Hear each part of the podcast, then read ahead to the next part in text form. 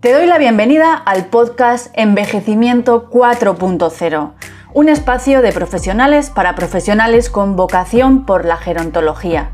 Soy Nuria Carcavilla, psicóloga y directora de comunicación y demencias, y estoy muy feliz de verte aquí porque estás a punto de aprender algo nuevo y de tomar acción. Así que prepárate para tu dosis mensual de conocimientos, reflexiones y herramientas con las que podrás crecer en esta comunidad. Disfruta de nuestro episodio de hoy. Hoy tenemos la inmensa suerte de contar con una gran profesional, con una gran persona, comprometida con toda su pasión desde el trabajo social gerontológico. Es licenciada en Trabajo Social por la Universidad Nacional Autónoma de México, egresada de la especialidad Modelos de Intervención con Personas Adultas Mayores en la Escuela Nacional de Trabajo Social de la Universidad Autónoma de México. Además, cuenta con diferentes diplomados en geriatría y gerontología, también por la misma universidad. También otro diplomado en envejecimiento saludable por el Instituto Nacional de Geriatría y en tanatología e intervención en crisis por el Colegio de Trabajadores Sociales de Zacatecas. Una formación realmente admirable y una dilatada experiencia en su campo como trabajadora social.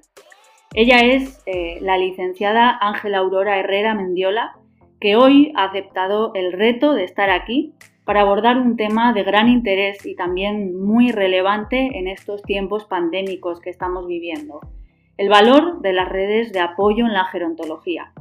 Además, eh, Aurora también nos va a retar a tomar acción con su eh, compartir conocimientos a través de esta charla. Aurora, bienvenida y gracias por estar compartiendo hoy desde México con nuestra comunidad. Hola, buenas tardes. Buenas tardes en México y Latinoamérica. Buenas noches España. Agradezco la invitación a formar parte de la comunidad de envejecimiento 4.0. Sin duda, en los diferentes eh, ámbitos profesionales siempre soñamos con contar con un equipo multidisciplinario y muy pocas, en muy pocas ocasiones se cuenta con él. En este momento, a partir de, la construcción y de la iniciativa de Nuria para construirnos y para conjuntarnos como profesionistas, estamos teniendo este equipo multidisciplinario que seguramente eh, vamos a aprovechar en la medida de nuestras oportunidades. Bueno, el tema de la presentación es el valor de las redes de apoyo en la gerontología. Antes que nada, ¿qué es una red de apoyo social? Me gusta y retomé este, este concepto de unos investigadores y docentes de la UNAM eh, y ellos refieren que las redes de apoyo se refieren a los contactos personales, comunitarios e instituciones a través de los cuales el individuo mantiene su identidad social y recibe apoyo material, instrumental, emocional e informativo. Les quiero compartir el ejercicio que realicé a partir de mi red de apoyo. Para ello utilicé el mapa de la red, el cual se divide en la red informal, que está conformada por la familia, amigos, vecinos, conocidos, compañeros, y por la red formal que conjunta la comunidad contactos del ámbito laboral. Cuando eh, le preguntamos a una persona que no está familiarizada con el término de la red social, seguramente te puede decir que una red social es Facebook, Instagram, TikTok, y es a partir de este, este referente eh, que realicé este ejercicio para ejemplificar mejor cómo se va conformando nuestra red. Para ello retomé un ejemplo y este va a ser a través de la red de Facebook. Tengo aproximadamente 199 contactos, de los cuales solo el 22% conforman mi red de apoyo, es decir, 44 contactos, de los cuales solo 15 de ellos representan para mí lo que denominamos soporte social, definición que más adelante estaré abordando. Finalmente reconozco que mi red informal es la que tiene mayor número de contactos y que sin duda el número de ellos estará cambiando conforme el curso de vida, entendiendo a este enfoque como los eventos históricos y los cambios económicos, demográficos, sociales y culturales. Un ejemplo de ello ha sido la pandemia global que estamos viviendo actualmente. ¿Qué estructura eh, conforma la red? Primero, el tamaño. Existe evidencia que una red mediana es más efectiva que una red pequeña o una muy grande. Segundo punto, la densidad, es decir, el grado de conexión entre los miembros. A mayor interacción de los mismos, más funcional resulta la red de apoyo. Por otra parte, la composición o distribución. Las redes muy concentradas son menos, menos flexibles y efectivas. La dispersión es un alto grado de dispersión. Eh, manteniendo un alto grado de dispersión afecta la respuesta ante una crisis. Recordemos que nuestro soporte social precisamente nos sirve en un momento o en una situación crítica. Finalmente, la homogeneidad o heterogeneidad se refiere tanto a lo demográfico como a lo sociocultural, como lo es la edad, sexo, cultura, nivel económico. Por otra parte, eh, vamos a abordar cuáles son las funciones de la red. Como primer punto, la compañía social, el apoyo emocional, la guía cognitiva y el consejo, es decir, compartir información personal o social, ayuda material y servicios, acceso a nuevos contactos. Por otra parte, hablamos de soporte social, cuando la red social proporciona asistencia técnica, tangible, un apoyo emocional, sentimientos de estar cuidado y autoestima. Aquí quiero hacer un énfasis. El soporte social tiene que ser percibido por la persona mayor o bien por cualquier persona. Si no es percibido como un apoyo real, entonces pierde este, esta característica tan importante como la de soporte social. Finalmente, me, eh, quiero abordar el tema, la definición de capital social, denominando al conjunto de recursos reales y potenciales que poseen las personas vinculadas, eh, así como el conjunto de conocimientos que posee cada una de las personas. Ahora, como ejemplo, la comunidad de envejecimiento 4.0 está aglutinando en este momento, si no mal recuerdo, a 199 personas o 190 personas Ahora imaginen la conjunción de este capital social si vemos que cada uno de nosotros como miembros de esta comunidad a su vez tiene una red y tiene conocimiento. Literal es una bomba lo que está la iniciativa de Núñez. ¿Por qué se torna importante hablar de las redes de apoyo durante la vejez? Seguramente durante cada una de las trayectorias de las personas mayores ha existido cambios. Uno de ellos se refiere a la transición laboral en donde probablemente termine su trayectoria laboral e inicie la jubilación, acompañada de un limitado recurso con respecto a una pensión contributiva, un deficiente sistema de seguridad social, el cual incluye la atención médica, así como el incremento de la, el incremento de la pobreza en el caso de América Latina. Un ejemplo que ha desarrollado la universidad a partir del último censo de población 2020 en México es que a partir del estudio de, la población de 65 años y más, solo el 81.2% de esta población tiene acceso a seguridad social. Entonces es un tema muy importante porque sabemos que mientras eh, mayor sea la edad, seguramente eh, se vienen acumulando más, más comorbilidad. En tiempos de pandemia, ¿qué vuelco, ¿qué vuelco dieron las trayectorias de vida de las personas y cómo van a afectar su curso de vida? Observamos estudiantes que abandonaron el ciclo escolar por la falta de condiciones para acceder a las clases en línea, madres de familias agobiadas por las jornadas acumuladas que implica la educación de sus hijos, el famoso llamado home office, el rol de cuidadoras potenciales, el aislamiento físico de las personas mayores para realizar actividades de recreación, afectadas por el encierro, desarrollando depresión, ansiedad y aislamiento social. Es decir, que las redes de apoyo social se pueden manejar como un factor protector cuando la persona mayor eh, tiene como percepción de este apoyo social y desarrolla eh, un, autoconcepto positivo. Las personas creen que en sus propias, eh, las personas mayores creen en sus propias habilidades para controlar aspectos de su entorno, su eficacia y satisfacción personal es mayor, experimentan baja, eh, baja angustia psicológica. Cuando la red es limitada, puede ser un factor de riesgo. Se ha reportado correlación entre el reducido apoyo social y el desarrollo de depresión. Existe una menor adherencia a los tratamientos de enfermedades base, se incrementa el aislamiento social, se desarrolla ansiedad, las personas mayores tienden a ser pesimistas respecto al presente y futuro. Y bueno, ¿cuál sería entonces la intervención de trabajo social? Trabajo social puede evaluar la red de apoyo a través de escalas de evaluación como OARS, que es el inventario de recursos sociales, la cual evalúa la, la estructura familiar, los recursos sociales, económicos, la salud mental, física, la capacidad para la realización de las actividades de la vida diaria, así como la escala de valoración social de Gijón, creada a finales de la década de los 90 y que se emplea para valorar la situación social y familiar de las personas mayores que viven en domicilio. Su objetivo es detectar situaciones de riesgo y problemas sociales para la puesta en marcha de intervenciones sociales. Evalúa cinco áreas de riesgo, situación familiar, vivienda, relaciones y contactos sociales, apoyos de la red y situación económica. También, aunado a estas escalas, podemos hablar de la aplicación de una, una escala que conocemos como ADRIAR familiar y que revisa el funcionamiento, eh, si es una familia, lo que conocemos como una, una familia disfuncional o funcional, y teniendo como el concepto de funcional cuando realmente estos apoyos eh, son, son percibidos como, como parte del soporte para la persona mayor. Y por supuesto en trabajo eh, social tenemos el familiograma que nos indica cómo son las relaciones al interior de la familia. Luego entonces la pregunta sería, ¿cómo incremento mi red de apoyo social? En este momento te pregunto, ¿tienes identificada tu red de apoyo social?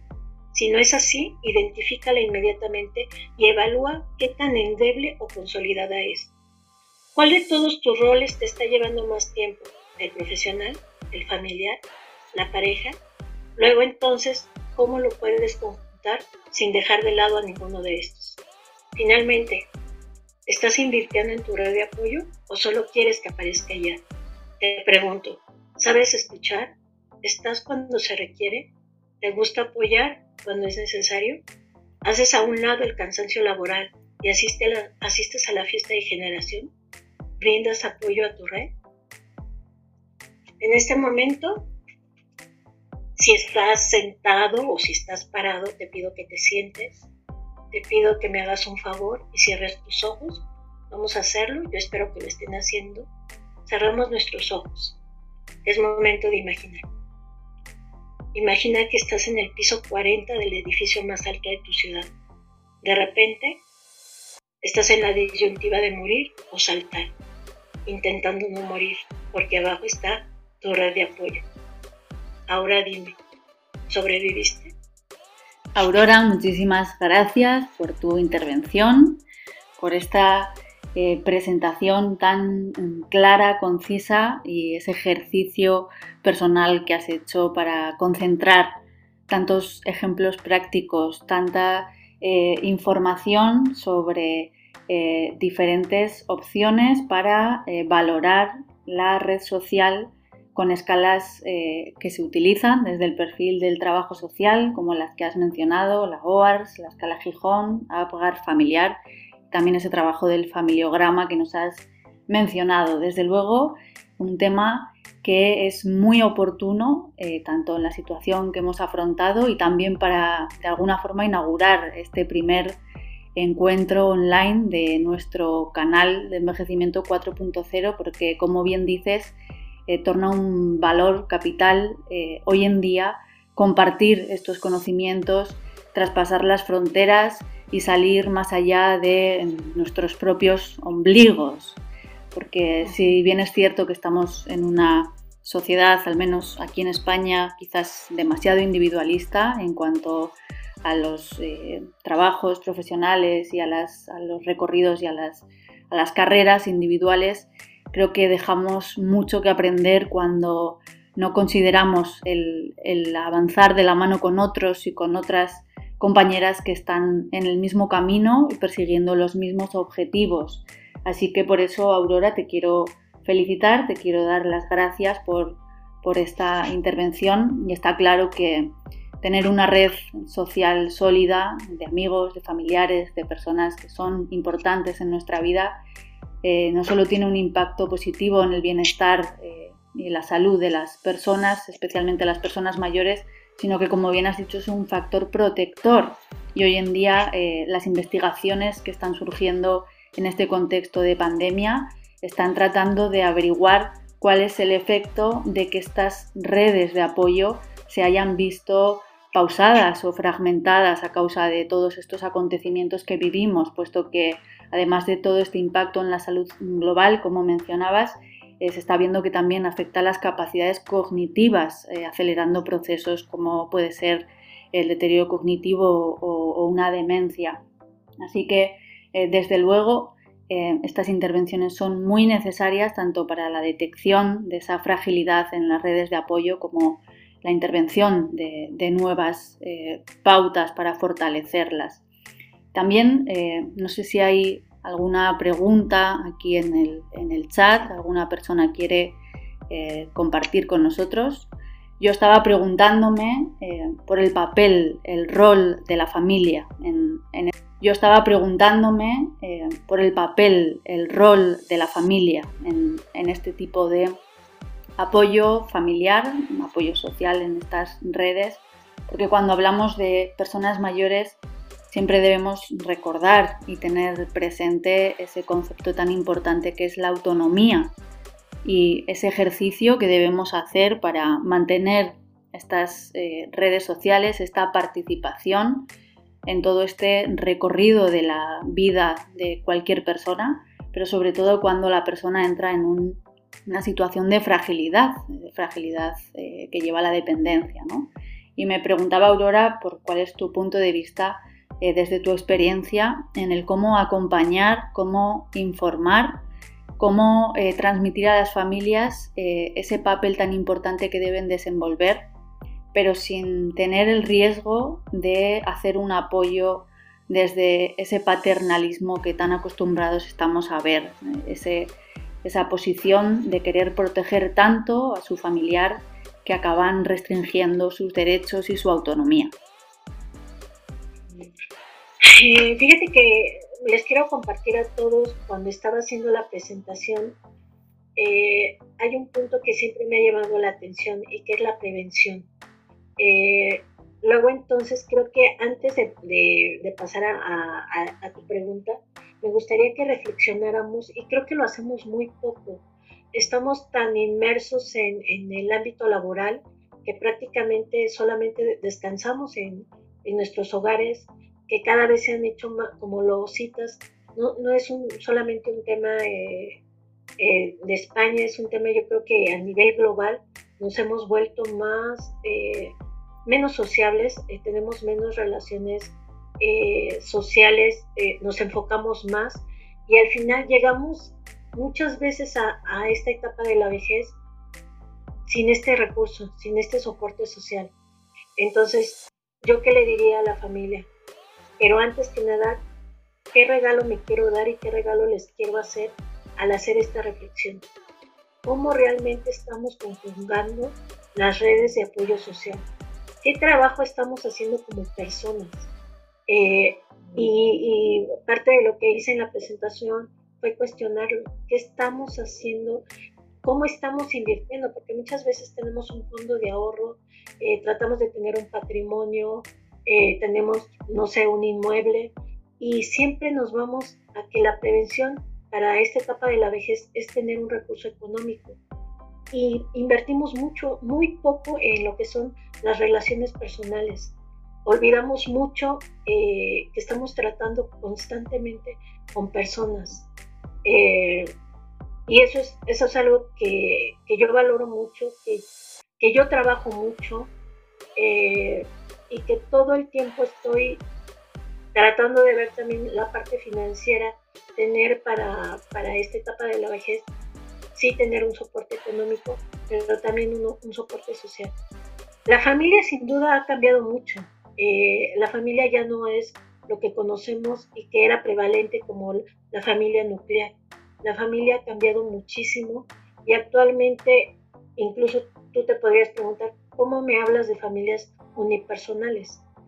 Eh, a cierta edad, eh, la esperanza de vida favorece a las mujeres y por eso se habla de una feminización de la población, ¿no? De una feminización de la vejez. Pero también no implica que, que porque vivamos más, vivimos con mejor calidad de vida. Al final, eh, hay un perfil y la mujer pues está sola, está sola. Y muchos de nosotros seguramente hemos optado tal vez por no tener hijos, incluso ni siquiera por tener una mascota. Entonces yo creo que es tiempo y es, es importante que la familia tenga en consideración primero como personas y luego como integrantes de este, de este soporte social, eh, crear una red, ¿no? Pero también es importante, o sea, sin duda les digo que realmente esta comunidad creo que si abonamos cada uno de nosotros, va a ser un boom. Y, va a ser un boom que va a permear en la salud, en la autonomía, en la calidad de vida de las personas. Y ahorita recuerdo a una, a una doctora que ojalá me esté escuchando, a Gabriela, y me decía, a mí me interesa mucho que aprendan muy bien eh, los médicos y, y, los pasantes de medicina, porque no sabemos cuál de ellos nos vaya a atender. Esta red eh, fortalece a la familia desde el momento en que como una red formal puede estar eh, participando en la formación de lo que es el apoyo social, pero que antes de que se prevenga, y, vuelvo a repetir, la prevención es muy importante, un deterioro cognitivo, una prevención, ¿qué estamos haciendo antes de que se instale un tipo de enfermedad eh, crónica y que muchas veces hace que colapse el cuidador primario pero que también a su vez haya un maltrato, un maltrato porque está colapsada la persona y que muchas veces el propio cuidador primario eh, fallece antes eh, que la persona mayor. Entonces sí es importante, yo me, me ubico y voto mucho por la prevención. La formación como una intervención que sí que funciona a la hora de trabajar con las propias familias que son cuidadoras. Quizás por, por traer el ejemplo de una intervención similar eh, fuera de la familia, eh, quizás podemos pensar también en cómo eh, somos responsables en cierta medida como sociedad, como comunidad y como vecinos o vecinas del lugar donde vivimos de adquirir una pequeña responsabilidad en ese fortalecimiento de la red de apoyo de la vecina que vive en el quinto piso y tiene 80 años y quizás solo recibe una vez al mes la visita de su hijo porque vive muy lejos.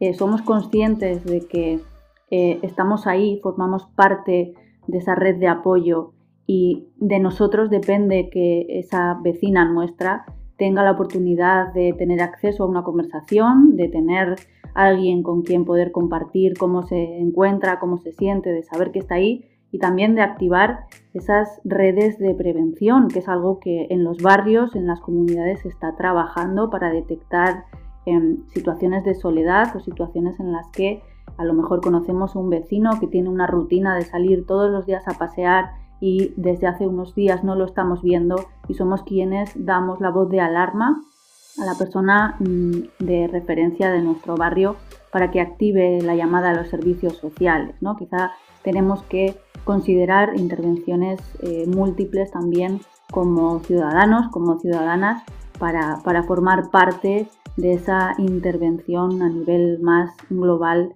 en la responsabilidad de, fortalecer estas redes de apoyo, no solo para las personas mayores, sino para todas las edades, ¿no? que vemos que es algo muy necesario el abordar estas situaciones de soledad, más en estos tiempos difíciles de pandemia. Eh, Aurora, te doy las gracias de nuevo por tu tiempo, por tu conocimiento y por querer compartirlo con nuestra comunidad de envejecimiento 4.0. Eh, te mando un abrazo, Nuria. Te quiero agradecer mucho el trabajo que estás haciendo y creo que, todos los que estamos integrando la comunidad de envejecimiento 4.0 estamos contentos, estamos felices y creo que, que desde una visión multidisciplinaria podemos hacer mucho. O sea, literal, has hecho posible eh, y, ha servido este año de pandemia en lo particular para muchas cosas. Y una de ellas es precisamente formar parte de esta red y pues me siento feliz. Esta sesión se ha terminado y ahora es tu turno de tomar acción. No te olvides suscribirte para recibir el mejor contenido de envejecimiento, demencias y formación.